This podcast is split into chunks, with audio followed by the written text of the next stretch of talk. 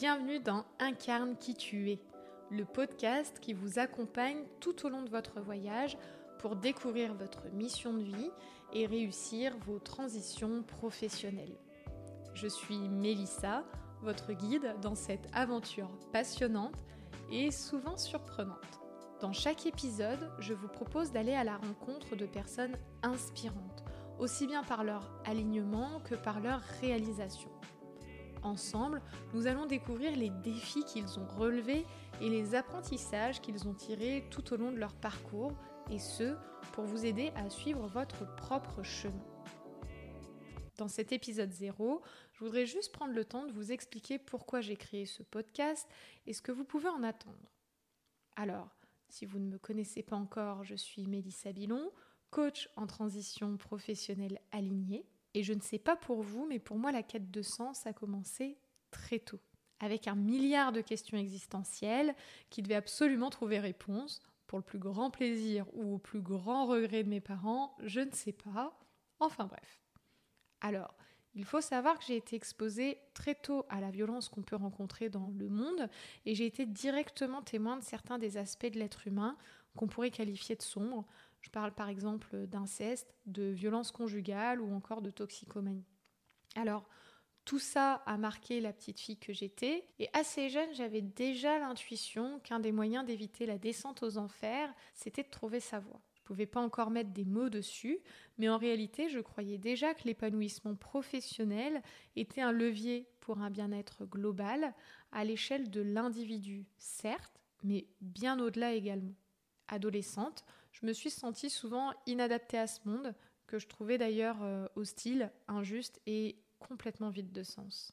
Et je dois le dire, c'est une période où j'étais en grande souffrance, jusque dans ma chair, sans pour autant réussir à mettre des mots dessus. Mais cette souffrance, c'est aussi elle qui a alimenté ma quête de sens et de justice sociale. Alors, le bac en poche et fraîchement arrivée à la fac, je me suis prise de passion pour la sociologie, l'anthropo ou encore la psycho. J'avais soif de mieux comprendre l'humain et le monde qui m'entoure. L'un de mes sujets favoris à cette époque, c'était la sociologie du travail et des organisations qui nous amenait à réfléchir, entre autres, sur les discriminations, le harcèlement ou encore l'épuisement professionnel. Je suis donc entrée dans la vie active, d'abord en tant que référente diversité, afin d'accompagner les entreprises à poser des actions euh, positives qui viennent prévenir et lutter euh, contre les discriminations. Cette mission s'est peu à peu transformée d'ailleurs en comment attirer et fidéliser des talents dans mon entreprise. Et une fois devenue maman, j'ai également eu l'opportunité d'être conseillère en insertion professionnelle afin d'accompagner des jeunes et des personnes éloignées de l'emploi dans la construction d'un projet professionnel réaliste et réalisable. Et bien souvent par manque de temps, de compétences, de connaissances, de volonté politique dans de nombreuses structures, réaliste et réalisable, ça peut vouloir dire ce qui t'anime ne nous intéresse pas. Merci de ne pas nous polluer avec tes idées farfelues. Encore un qui déborde, va falloir le faire rentrer dans le rang. Purée, mais qu'est-ce qu'il est sensible celui-là? Encore un utopiste, qu'est-ce qu'on va bien pouvoir faire de lui? Tu es sûr que tu ne veux pas plutôt cette formation? Il y a bien plus de débouchés à l'issue et il nous manque justement un inscrit.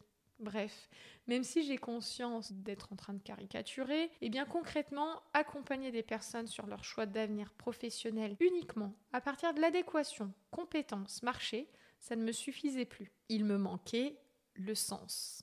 Et j'ai quand même dû attendre d'en arriver à l'épuisement professionnel et personnel pour reprendre ma vie en main. Même si cette période a été particulièrement inconfortable, j'honore ce moment d'effondrement car c'est vraiment à partir de là que j'ai pu porter un regard nouveau sur le monde, et il était temps.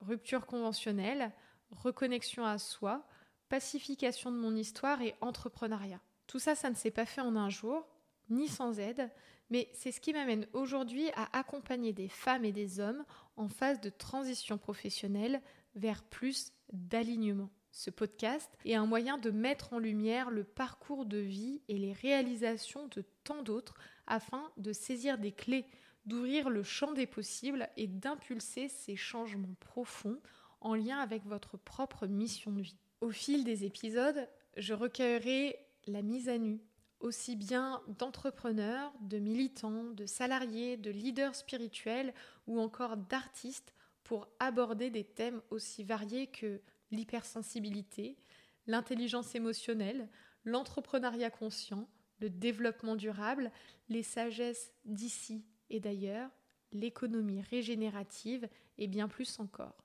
Clairement, ce ne sont pas les sujets qui manquent, et d'ailleurs, si vous avez des idées de thèmes que vous voudriez que je développe, n'hésitez pas à me le faire savoir. Pouvez laisser un message en commentaire de cet épisode 0. Si l'idée de ce podcast vous plaît et que vous avez envie de me soutenir, de m'aider à faire connaître le podcast Incarne qui tu es, la meilleure façon, c'est de laisser un avis 5 étoiles et je vous invite aussi à vous abonner sur nos réseaux. Ça vous permet d'être averti de la sortie des nouveaux épisodes. Dans le premier épisode du podcast Incarne qui tu es, on parlera de l'intelligence intuitive et spirituelle au travail avec Valérie Seguin. Elle est réalisatrice du documentaire qui porte le même nom. Je vous embrasse et je vous dis à très vite.